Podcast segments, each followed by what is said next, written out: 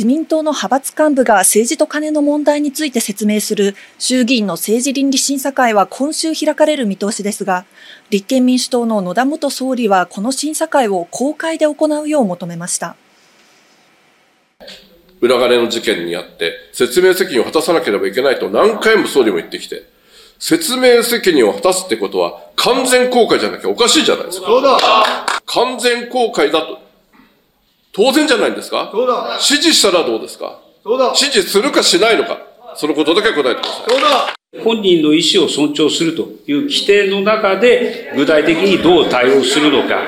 これが今、国会において、今、判断されようとしている、国会が判断されるべきものであると考えます。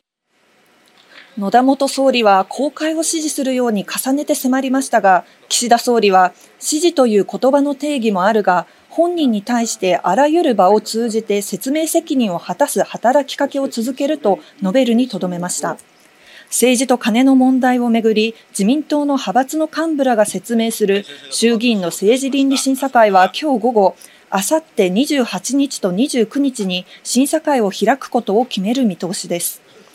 審査会に出席し説明したいと申し出ているのは、安倍派座長の塩谷氏や事務総長経験者の松野氏、西村氏、高木氏と二階派事務総長の武田氏の5人です。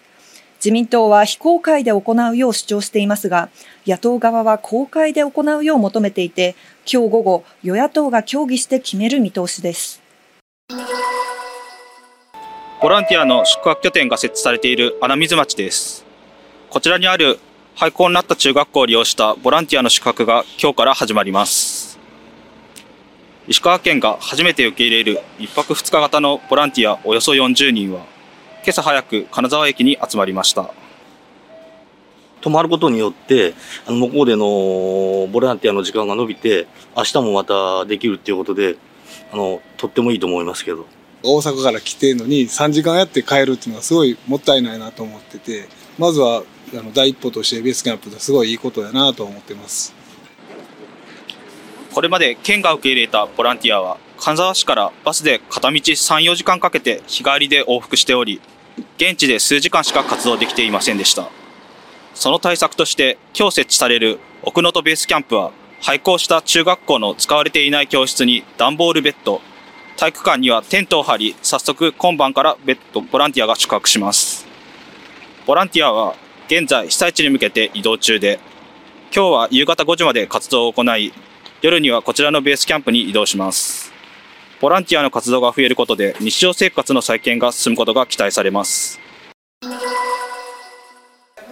今日、所沢市のホールで行われた合同警護訓練は、イベント参加者の1人が金属探知検査などを拒み暴れ出したという想定で行われました。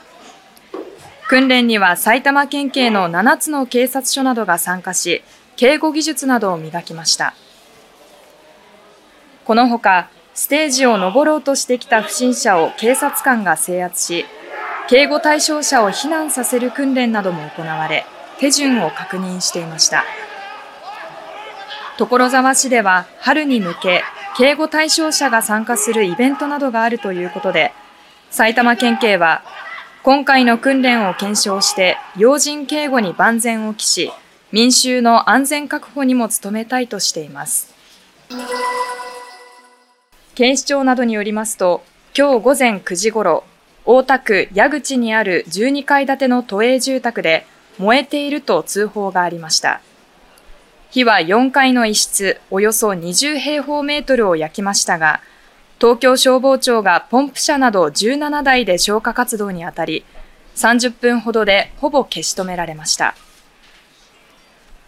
この火事で火元の住人とみられる60代の男性が救助され、病院に搬送されましたが、その後、死亡が確認されたということです。